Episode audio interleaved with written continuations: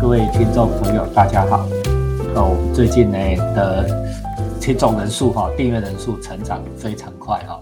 我想跟我们最近呢，诶稍微调整方向有关系啊。我们我大概是想说深的更深，浅的更浅啊。哦，就是说除了哦严肃的文学以外，我们也要看一些通俗的作品哦里面哦现在新的类型啊到底在发展什么。那呃。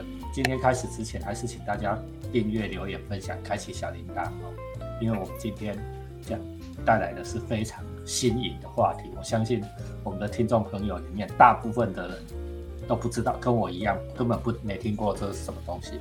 我们今天要讲克苏鲁神话，你没听过吧？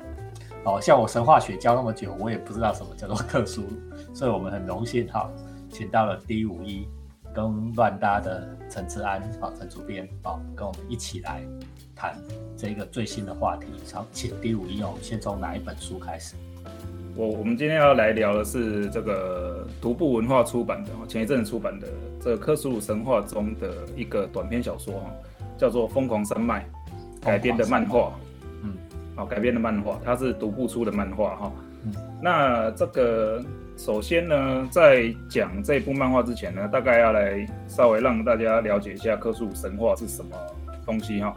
嗯，啊，为什么叫做克苏鲁神话？那个基本上这是一个人造人造神话，人造人造神话就是人由人创造的神话哈。哦，这样讲可能大家有点迷糊，大家想说，哎，神话不是都是人写出来的吗？哦，不是这样子的哈，这个克苏鲁神话是。由恐怖小说中诞生出来的，哦，又称克苏鲁宇宙了哈。那这个原作者叫做洛夫克拉夫特，啊，他是这个二十世纪初期哈，美国一位非常有名的那个古典恐怖小说家。Lovecraft 啊，哎，对对对，那个我们爱好者都叫他私下叫他爱手艺啊。爱手艺啊，因为是 love，love 就是 L O V E 那个 love，对对对对，是那个手做的那个意思啊，爱手艺。对对对，我们都私 私底下都叫他爱手艺哈。哎，那这个洛夫克拉夫特他其实在就是他活着的时候，他是非常穷困潦倒的啦。就是他的这个克苏鲁的神话的小说啊，在当时是没有很红，就是一不被一般。大众所接受了，因为他当时连载的那个杂志叫什么？叫做低俗，叫低俗文化还是低俗杂志吧？光听名字就知道了哈，这就是不被文艺界认同的东西啊。那克苏鲁为什么叫克苏鲁神话？这来自于他其中的一篇小说，叫做《克苏鲁的呼唤》。他的这个世界啊，讲的是什么呢？我首先呢。我们读克苏鲁神话，我提供大家一个建议哦，就是我们要记住几个关键的词汇。好，好，好，第一个关键词汇，第一个叫疯狂，好，这一定要记住哈。然后再来是伟大的存在，然后邪教，邪教哈，古神，远古之神，然后还有一个最重要的叫做旧日支配者，啊，好，旧日支配者。好，克苏鲁就是所谓的旧日支配者。我简单讲给大家听。呃，在洛夫克拉夫特他建构这个世界里面呢，早在地球，早在三叶虫诞生之前哦，你看那多久以前哦？几十亿年前就有那个从宇宙外来的生命体来到这个世界上，来到地球了。那这个这些强大的宇宙生命体？他们被称之为叫做旧日支配者，就是因为他们曾经在很远古的时候支配过地球了，所以他们就叫旧日支配者。还有一个名词叫做外神，外来之神的意思啦。外来之神就是他们曾他们比旧日支配者晚来到地球，但是呢，他们打败了旧日支配者。也就是说，现在地球上有很多个地方，就是在高山啊，在深渊啊，在人迹罕至的地方呢，有很多。旧日支配者被囚禁在那个地方，好，那但是他们他们虽然被打败了，但是他们旧日支配者依然是非常强大，他们不会死亡，他们只是被囚禁。所以呢，就像克苏鲁他被囚禁在他的深海的城堡叫做拉莱耶里面，他就不断的发出低语，哦，低语，他都不断的发出那个呢喃之音啊，去蛊惑听得到声音的这个人。这个克苏神话里面啊，应该说克苏的桌游哈，里面有一个体系，叫做扇子了哈，S A N，扇子这个自然应该也知道嘛，对不对？对，扇子是桌游里面开发出来一个系统，是在我们克苏文化的爱好者之间呢是非常大家都知道，就是它是理智、理智值的意思。啊，为什么呢？因为这些所谓的古神啊、外神啊、旧日支配者，他们都有个共通点，就是呢，我们人呐，一旦去看到他们的真面目，善值就会立刻被扣到零，就会发疯。那这个基本的概念哈，就是这样，就是帮大家归纳一下哈，就是说，这里含了一些科学事实啊，哈，就是说，宇宙诞生至今大概一百四十亿到一百五十亿年。然后这个克苏鲁文化是在地球的生命诞生之前，地球生命诞生，我为大家科普一下，大概是四十亿年到四十亿年左右。哦，所以你看到从宇宙诞生到地球诞生中间还有一百亿年，所以在宇宙之间很可能早就已经有文明、有生命存在，就是地球都还没有生命，宇宙之间已经开始有生命、有有文明存在。那些就是我们刚才第五一讲的所谓古神啊，外星生命。来殖民地球是吗？对，没有错，正确嘛？哈啊，然后后来这些古神又遇到了另外一些神，对吧？外神更更外神就是比古神更强大的外星人。对对对，就是两个外星种族在地球打起来，对吧？对对对对，古神被囚禁了，然后原来的古后来的才产生的人类看到古神也踢笑。哎，没有错，没有错，对对对，没错，会发疯。好，这是基本上的脉络啦。好，那我们正式来讲《疯狂山脉》这本书，这一部漫画了哈。呃，它是短篇小说改编的。那这个故事呢，叙述的就是这个有一个叫做密斯托大学吧，有一个叫做密斯托大学的这个科考队哦，就是他们去南极探勘，他们组成了一个十几人的探勘队伍。然后，因为那是故事是在一九二六或二七年那个时候。啊，就是人类刚踏上南极，就是展开各国都对南极展开疯狂的探勘的那个年代哈。这个大学呢，他们组了一队人过去，想想要在那里面人包括了地质学教授啦、生物学教授啦，然后各行各种领域的专家，然后他们到了南极，想要去寻找这个生命的起源啊，就是化石。好，他们去找这个三叶虫啊，或者是恐龙的化石。然后到了南极之后呢，一开始他们进展非常顺利啊，挖到了一些这个化石碎片。然后有一个叫做雷克教授的，他他在这个化石堆的碎片里面发现了一块不寻常的粘土板。原本大家以为这个粘土板是地质沉积物哈，但是他一看，因为他是生雷克教授是生物学专家，他一看觉得不太对劲。这东西看起来不是沉积的岩石，而是生物上的某种组织。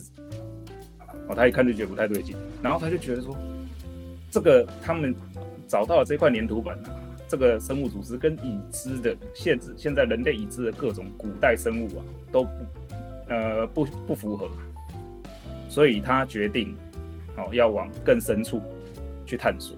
这个雷克教授啊，那个时候南极。刚好刮起一个暴风雪那雷克教授又他很执着于那块黏土板，他不听劝告，他就带了几个人往西北方去哦，就坐飞机哦，开飞机往西北方去。然后呢，这个飞越了这个地表上最大的冰川之后呢，他们进入一个人类尚未踏足的地方。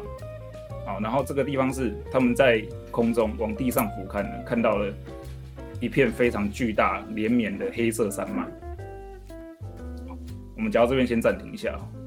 南极，哦，南极是一个非常浪漫的地方嘛，就是对未知啊，那个你知道冰层底下藏着什么东西呢？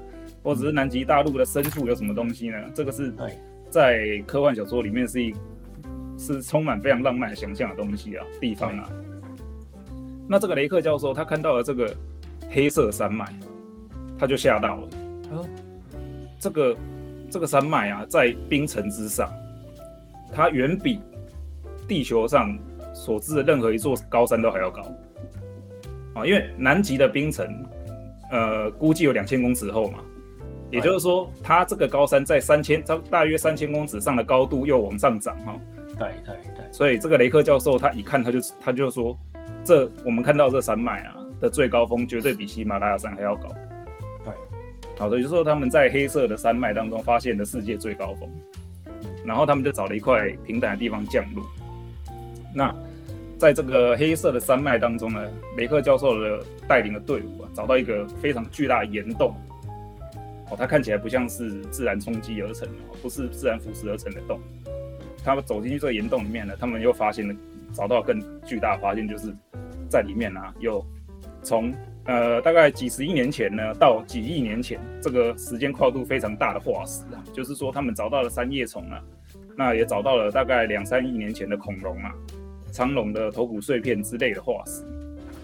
然后最要命的是，雷克教授去找到一块这个六芒星诶五角星的五星形的碎片，会发光的碎片。对，好，那恐怖的恐怖的东西从这个地方开始就是他找到这块这个五芒星的碎片的时候。他们带的狗要要有文明才能够画出符号了哈，所以这是智慧生命啊。他们找到这块碎片之后，他们带的狗全部开始狂吠，嗯，哦，就是那个哈士奇啊，这些雪橇犬全部都快狂吠，好像看到什么不该看到的东西一样。然后这个雷克教授他，因为他你知道科学家就是这样，他找到了世纪惊人的大发现，他已经没办法控制自己，他们就继续的往里面找。往洞里面找，就被他们找到什么？被他们找到了十二具哈桶状的这个外星人的遗骸。哦，当然它里面没有讲是外星人啊，因为他们看到了太震惊了，你知道吗？他们看到这些东西太震惊了，没有办法理解那个眼前的东西是什么。这个外星人的遗骸大概六公尺高，然后头顶是五芒星状，他们的头啊，他们头是五芒星状。然后这个肌肉非常的坚韧，然后雷克教授去研究了他一下他的身体上的组织，发现这些这些东西，他们同时具有植物的细胞组织跟呃动物的细胞组织，而且它有蹼状的这个像像翅膀一样的构造物，啊，也许可以飞行，也许可以游泳。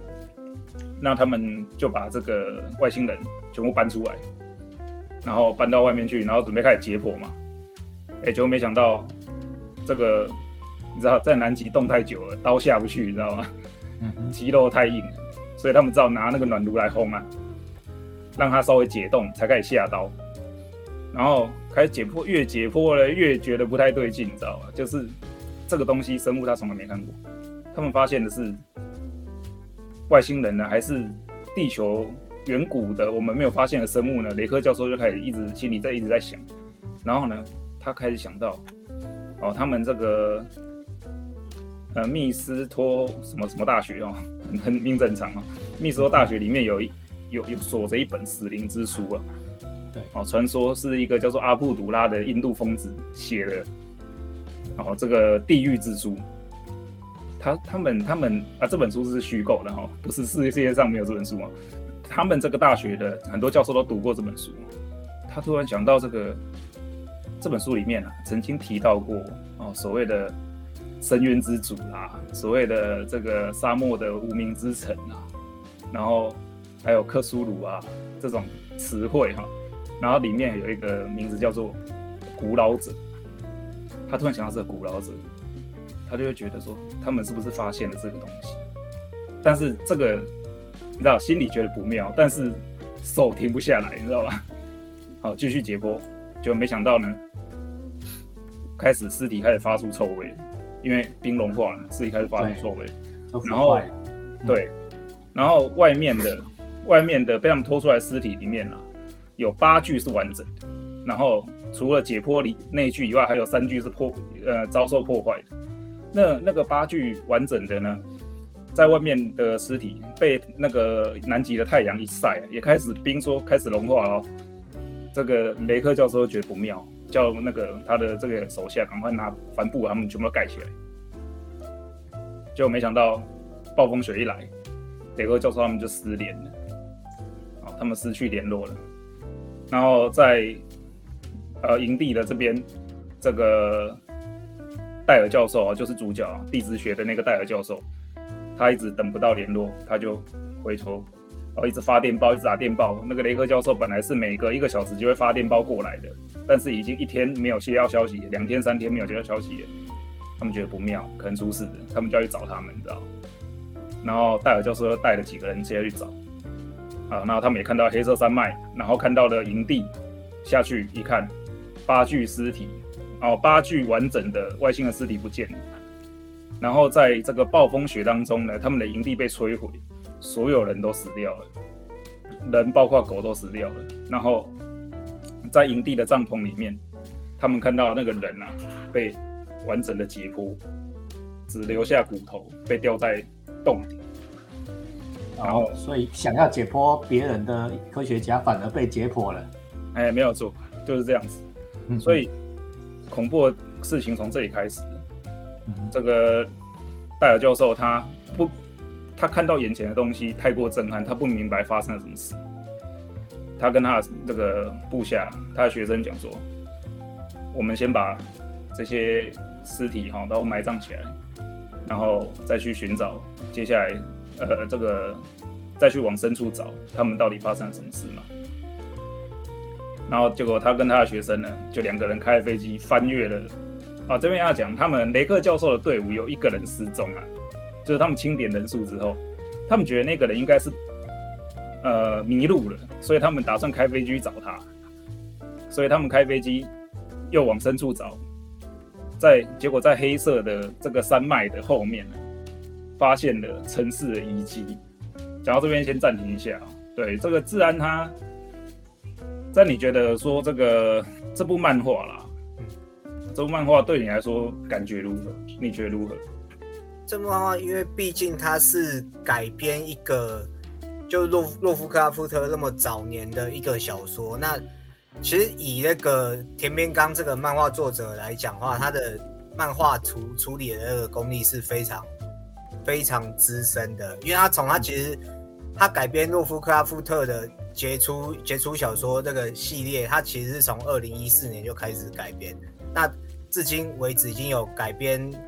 呃，有八部洛夫克拉夫特短篇小说里面的作品。那这部今天要介绍的《疯狂山脉》是他二零一六年的时候的作品。那呃，要讲到的就是说，他以他的那个风格来处理这类型的，呃，有有点恐怖，然后有点悬疑的那个画面是非常恰当的。但是以以我来讲话，因为它等于说是它里面的故事，呃。它它主要是以讲述这个探探险队南极探险队他们在这边发发现的一些奇怪的事情为主，但是对我来讲，他们这个故事是比较有点慢热，而且它不是走一般商业大众那种娱乐式的漫画，因为一般商业漫画他们主角会具有很鲜明的个人外表特征，或然后还有一些很特别的行为的演出，对。那对，所以其实看这个漫画的时候，如果因为现在也看很很看看太多那种商业娱乐漫画，所以有一下子就回去看的话，看这一类漫画会一下子有点不太习惯，就对会觉得说你太太晚开始了，太晚。对对对对，他因为他爆点太晚来了。对对对，因为他这漫画是有四集，然后可是他前面两集都还在铺陈，然后再讲述说哦，探险队如何在发现说这些事情，但。精彩的都都在后面，但是以现在商业节奏来讲，哇，前面第一集可能十几页我看不下去，我就掰了，读者就飞了，对啊，根本看不到后面去，对，就有点可惜啊。自然讲的这个让我想到哈，因为大家最近 Netflix 不是上那个奥数吗？啊，嗯，奥数啊，啊，所有看过的人都跟我说很好看，我儿子女儿就叫我赶快要看，结果我昨天晚上开始看。看半集而已，我就不想看下去了。我跟你 跟施老师一样，一样，这跟自然讲的重点一样。我我知道他后面一定很好看，但是他花了一集还进不了，就是根本没有没有进入那个故事的重点，对对，故事的重点我还不知道他到底要演什么。我只是觉得几个青少年打架这样子，一开始啊，好，对不对？这个这个也是也是的确哈，就是说古典作品，其实这已经蛮久的作品了哈。古典作品在现代的快节奏的那种影视作品调试、重新重新演绎，节奏会觉会有点显有点慢了哈。嗯，所以大家如果去找这本书来哈，在进入上是需要花一点时间。对哦，我们花这么多时间介绍这本书，哦。其实就是要帮助你克服那一开始进入的障碍。古典作品都是这样子的，嗯，尤其是悬疑的，它总是要一开始要卖悬疑嘛，对不对？后面才给你解答嘛，哈。所以你得有关耐心。没错，我跟治安一样啊，哈。我一开始也很喜欢看推理小说，我后来我都不看推理小说，我都觉得超烦，对不对？因为因为这这有一个有一个设定哦，这可能我们写作第五一也很清楚。其实作者早就知道答案，对不对？嗯，他是故意把答案藏在后面，前面卖弄玄虚，对不对？所以作者在看另外一个作者写的这种书的时候，就觉得你很烦呢。不，赶快不先把答案讲一讲，先把答案讲一讲，牛肉赶快拿出来，赶快拿出来。对对对，这个我说一下哦，这个克苏鲁啊，其实克苏鲁神话在这个洛夫卡夫特他在世的时候，其实是没有这个没有这个名词的啦。也就是说，这个洛夫卡夫特他在世的时候呢，还他的他的这个小说里面呢的体系呢，还没有构成一个完整的神话体系。哦，是因为他的好朋友继承了他的遗志哦，然后又找了几个作家、几个同好来，再慢慢发展出来哈，才哎才才把这个发展出这个宇宙啊。其实克苏宇宙是他的那个好朋友的的点子啦。嗯，对。那像其实其实刚自然这样讲，其实没有错。等一下，等一下。哎，到现在还没有告诉我们到底什么是克苏鲁。对，克苏鲁哈，我我现在要我现在要讲，我我我我先来吹一下洛夫克拉夫特。我我最喜欢吹捧作家了，尤其是捧这些大师哦。嗯，他有多厉害？我们现在所知的古典的恐怖，有你不管是包含外星人，包含这个精神疯狂的作品。其实基多多少少都有克数文化的影子在哈，那个例如说什么，大家都知道，一定有大，您其百分之九十九人知道异形电影系列电影有看过吧？对，对不对？异形的系列电影有看过吧？就是最新的那一部《普罗米修斯》，人家都说看过人都说跟《疯狂山脉》的剧情几乎一模一样。嗯哼，也是致敬啊，致敬导演致敬。对，然后再来呢，台湾的读者非常了解的伊藤润二。嗯哼。啊，恐怖漫画大师嘛，伊藤润二，他的作品其实也是有克苏鲁文化的影子在哈。嗯，那到底什么是克苏鲁啦？克苏鲁就是一位旧日支配者。哦，我讲这个最简单的，大家就知道《神鬼奇航》有没有？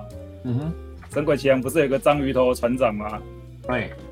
啊，那个是那个章鱼头就是克苏鲁。哦。克苏鲁就是一个章鱼头的巨人。他是一位旧日支配者，哦，哎，那呢，他住在这个深海古城的叫做拉莱耶哈的里面。那这些这些啊，包含克苏鲁啦。所谓旧日支配者，就是那些古神里面的老大，这样对吗？我们理解不是哦，所有的古神都是旧日支配者，他们中间没有所谓谁是老大，谁是老二哈，不是像宙斯管很多神这样。哎，不是不是，他们住在。克苏鲁是其中一尊呐哈。他们的地盘，他们是分地盘的，而且这古神之间还相互敌对哦。嗯哼，哎，因为我们这样想就好了，这些古神都是外星人，嗯哼，而且不同种族，来自不同星球，甚至是不同的银河系，所以他们不可能成为好朋友的。只是他们都凑巧来到了地球，但是为了争夺地盘，就要互相打架。那克苏鲁。神话之所以叫做克苏鲁神话，就是因为它最有名的那一部短片叫做《克苏鲁呼唤》啊，是以克苏鲁做主角的，古神之一的克苏鲁作为主角了哈。哎，没有错。那克苏鲁神话它影响了非常多哈，尤其是克苏鲁这个形象，影响了非常多的动漫啊、游戏呀。啊，你在很多游戏、很多动画、漫画里面都看得到克苏鲁的影子哦，就好像我刚刚讲的《神鬼奇航》嘛。对，那。像我以前玩魔兽世界，嗯哼，啊，魔兽世界里面有所谓的古神那这个魔兽世界里面的古神很好笑，就是你要去打他的时候，你都会在这个系统的对话栏里面看到一个股神对你说悄悄话。嗯哼，好，这个这个演出我觉得是做的非常棒啊，因为股神在小说里面，股神都是那个低语啊，就是他会侵入你的心灵，嗯，你会，你就算耳朵遮住，你也一直听到他的声音，然后最终被他的声音逼到发狂，对，哦，就算你在睡觉，你在干嘛，他就一直在你耳边一直谁谁亮，一直谁谁亮，你知道吗？反应的，就像你头上在钻一样啊。哈，哎，你被谁谁亮到最后你就啼笑，对，大家知道这个概念就好了，对。其实克苏鲁里面还有一个非常有名的这个神，神叫做黄衣之王，嗯哼，哈斯塔，黄衣之王。大家虽然现在把它归纳在克苏鲁体系里面，但是其实黄衣之王不是，呃，不是这个洛洛夫卡夫的创造的角色嘛，嗯哼，他是一位叫做罗伯特钱伯斯的作家创造的，嗯。好那可能他们这个二十世纪初期哈，这个就是他们这些通俗小说家，这 idea 都互相抄来抄去，比较没有比较没有这个 IP 版权的概念哦。就是这个洛夫卡夫特看到这一篇《黄衣之王》的短篇小说，他非常的惊叹，然后他就决定要把这个《黄衣之王》收进克苏鲁的体系里面。他就把它拿来借用，你知道吗？互相吸纳了哈，互相吸纳，对对对对，成为是彼此养分的一部分啊，彼此的养分。对，但是现在你现在不能这样做，会被搞。对呀，对啊，他他那个黄衣之王那个洛夫卡夫特是完全的把这个角色吸收到他的宇宙里面来，那这样是现在是这样子是不行的哦。好好，那那 anyway，我要问漫画编辑、漫画主编啊，漫画主编看漫画看最多。你觉得像这一种到底吸引人在哪里？我今天是第一次接触到克苏鲁神话，我老实跟各位讲哈。那我我听的是，哎，觉得还蛮有趣的。除了我们刚才讲的说可能太慢热了、故弄玄虚这一套这一点哦，我我可能还需要一些障碍克服。但是呃，觉得这个设定蛮有趣，因为基本上融合了一些科幻的元素、科学元素啊啊、惊悚的元素、推理的元素都有哦。所以难怪有一群人非常始终的喜欢这个科苏神话体系。如果就就漫画编辑就是专门在出这种类型的东西的话的观点看起来，这这个东西是为什么？为为什么这种能卖？对，因为其实就像刚刚我们所聊到，就是克苏鲁他其实在洛夫克拉夫特他开创的这个先例，就是他他创了一个 model，他创了一个模型。但是后面就是像我们刚才讲，是有他好朋友德雷斯，还有其他的作者努力去把这个所谓的克苏鲁神话的体系整个重新架构起来。因为像德雷斯，他后来甚至也加入了呃其他的一些体系，然后甚至也加入了元素，然后还有众神之间的对抗，嗯那才把这个整个体系搞得比较丰富一点。那所以其实我个人我也对因为。克苏鲁就像刚才讲，克苏鲁神话它毕竟是比较早的文本。那我看过文本，然后原不管是原文还是翻译，那它其实东西就是比较旧，它的行文跟叙事是比较旧式恐怖的。那现在看的话，是真的觉得说不太符合现代人的。那以我个人来讲的话，我其实我是最喜欢它的那个设定，因为像刚才第五也有讲到说，我们现在后面新的。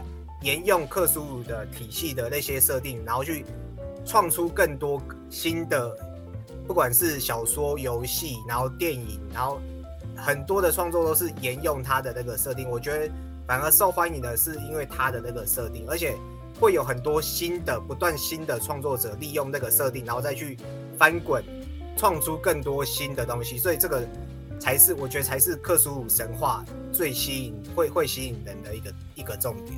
现在所谓的设定是指世界观的设定吗？对对对，因为它其实有分呃有古神，然后外神，然后旧日支配者。对对，然后他会利用这些，尤其这些，你还可以去创出一些新的故事。因为比如说有什么教团，通常会是，通常克苏鲁神话会是比较是那种，它年代是比较呃久久的那种，是八零年代那种，然后会是有什么大学啊，或是有一些什么。宗教邪教团体啊，然后还有一些可能涉，可能有一些还涉涉及到说那时候的一些国家，然后还有军队，那会就是会有这种多方不同阵营的，然后在边勾心斗角，因为他们的各自的目标不一样，有的就是想要让邪神复活，那有的就是就比较正义的一那一方，他们就要去发去去呃阻止那个邪神邪邪神教团他们的行为。对，像很多的桌游其实就是利用就是有这样的一个故事的一个概念设定。就才能玩得起来。对对对。经过治安这样分析，我再想起来说，最近我们看到的所谓奇幻、奇科幻的东西，哦，其实有很多是沿用类似的这种世界观来衍生的了。哈，是是是。我们最近刚刚上演的《沙丘》，《沙丘》其实是将近三四十年前的东西了。哈，《沙丘》就有这种克苏鲁的影子在里面，对不对？在我这个频道里面，我也讲刘慈欣的《三体》，对吧？《三体》。对地球人来讲，哎，其实就是外星文明的哈，就是像神一样的存在。它也可以利利用了这种设定啊。哦，最近呢读了一套很厚的什么月球三部曲，哦，它里面也把那个什么家族之间的争斗啦，或者是神跟神之间的对抗啊，或者是邪教啦，哦等等，把它用进来，其实都是这个克苏鲁宇宙里面的一些小分支啊，它不是全套用啊，哈。抓一些主要的概念出来用嘛，哈，对对对，哦，因为你如果认真讲复仇者联盟也是这一回事哦，对吧？复仇者联盟里面也有克苏鲁系列的邪神的角色哦，对呀，对，而且而且强到不像话，这在他们这个的这个宇宙复仇者的这个 Marvel 宇宙里面，其实也有借鉴到克苏鲁神话的角色了，对呀，那我觉得这个上气也莫名其妙，对不对？对，那洛夫克拉夫特这个作者，他本身呢，他的就是我们如果看他的小说，读他的文字啊，他的小说很多是第一人称哦，就是主角的内心独白开始的世界，但是他是用宏观的，就是全知者角度来讲这个故事哦，就是在他的故事里面，人类是极其卑微渺小的，对，知道吗？就是这个这个人他有一点，他有一点那个。怎么讲？就是那种天才式的孤独的那种，有有有有种那种精神障碍吧。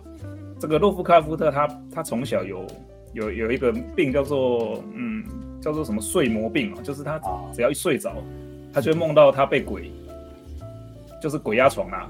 哦，所以他有很长一段时间的睡眠障碍。那加上他。这个小时候呢，因为遗产就是爷爷遗产分配不当，导致他必须离开他的家，哈，对他的精神造成很大的打击。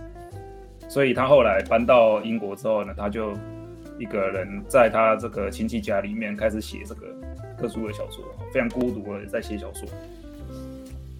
那我看网络上评论说，这个他是一个反康德的的作家。就是反理性的啦，哎，反理性的作家，对对对，对了，那其实也用了很多理性元素在里面的。你你如果要演用科学，你要理性是不行。对他的他的作品，其实就是用理性的态度来看到看待不合理的东西嘛。对，那那到最后会变成怎么样？就是当人类去看到未知的事物的终究极终极的未知事物的时候，你没有办法理解，到最后就是疯掉嘛。对宇宙他想写的东西，人类的确只是只是虫子啊！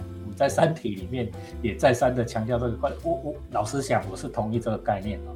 好，在在广大的宇宙呢，看以宇宙的尺度来看，人类真的只是虫子，对不对？没有人在乎你的内心世界。对啊，对吧？但是我们又觉得我们自己人很大，人又是万物之灵，对不对？觉得我那是因为我们我们用人类的角度来看我们自己嘛。我们讲刚刚疯狂山脉，我们刚刚不是讲说这个八具外星人，把这个营地人类杀光了吗？对，对不对？可是如果你今天是从外星人的角度来看这个故事，你会发现这故事我我变成完全不一样。嗯哼，这是另外一种精神，因为你从这个永永永久冻土的长眠中，嗯，照到太阳醒过来之后，发现哎奇怪，怎么有全身穿着毛皮的猴子在解剖你？你知道吗？对呀，对呀。那那可是这些这些外星人，他本身的力量比人强大太多了，你不会想反击吗？不然你难道要被解剖吗？对，然后反击也把人类要杀了，他来看说，哎，从来没看过这些动物，这些生物到底什么？我很好奇，我来解剖看看，对不对？他就把那些人类全部解剖，然后吊起来嘛。对，从人类看来是很惊悚可怕的事情，可是事实上人类在做跟他们一样的事情嘛。对。对啊，所以所以其实这个我觉得呃这个这部漫画啊也你可以从不同的角度来看啊，就是说如果我们今天是把主角是这一群外星人的话，对，那那那他们他们的这个看到看到这个人类，对呀，跑到他们建立的城市哦，然后在那边惊叹，然后嘲笑他们的愚蠢，对，然后再把他们结果做成标本，对不对？角度就完全不一样，都完全不一样。所以我们今天的时间差不多了，我们当然不会把故事的结局告诉你的啊，我们只是让你觉得好像很有趣哦，然后你去读读看这一本《疯狂山脉》。哎，这个因为他在台湾，这个算是第一次有代理版啊。对，啊，所以真的非常推荐大家。书页我是很想买的，因为它的土的确是，就单纯从土的角度来看，的确是有它的艺术水平在。对对对，非常推荐大家，大家来去搜这一套，因为它是精装版，而且还有附书盒哦，非常漂亮。好像在买神曲一样，我以前买一套神曲是 是很漂亮的，也是插画版哦。我我 现在还有。那那看起来那个插画的风格啊，的确是有它的艺术水平在，我觉得是值得收藏。我下一次订书的时候去弄一套来看。对对对。第五一哈，今天花了很多的时间跟我们介绍的这个克苏鲁宇宙。哦，当然这克苏鲁宇宙太庞大了，我们一下子没有办法讲完。不可能讲得完的哈，不可能讲得完。这个讲个几个重要的主要概念。我们只是讲个影子而已了哈，讲个影子啊。好，那。最后，我还是想请各位观众想想看，刚才第五一讲的这个尺度的问题啊，从小看大看，从从大看小，从强大的看弱小的，从弱小的看强哦，会发生什么样不同的事情？我再为大家科普一下哦，你看嘛，哦，茫茫的宇宙那么大哦，是几几百亿颗星球，对不对？我们现在都不知道外星有没有生命体，对吧？因为科学还没有找到任何一个，因为我们还找不到，对，我们还找不到。但是大家请想一件事哦，如果真的有一个生命体找到我们，对不对？你看哦，我们找不到它，对不对？但是他找得到我们，那只证明了一件事，他比我们强大很多。对，没错。因为我们去那里跟他去来我们这里是一样的事情，哈，一样的路程，对不对？那代表他强大很多，对不对？万一所以。万一有一天你发现外星人，万一啦哦，这个宫美尊，你发现外星人，他一定比你强大很多，对吗？好几问题，对，那个猎人法则嘛，猎人法则。今天谢谢治安跟一五一哈为我们。的时间啊，为我们介绍了这么有趣的世界观，我想，诶，应该有一些人哈，我我知道我的学同学生里面，小朋友里面有很多人很喜欢这种特殊神话设定哦，说不定比较年长的朋友也可以试试看，对不对？开启你另外一个阅读的的视野，好吗？好，BJ 只会读书哈，按赞、留言、分享哈，推广给更多的人。我们今天谢谢第五一自然，好，谢谢，拜拜，拜。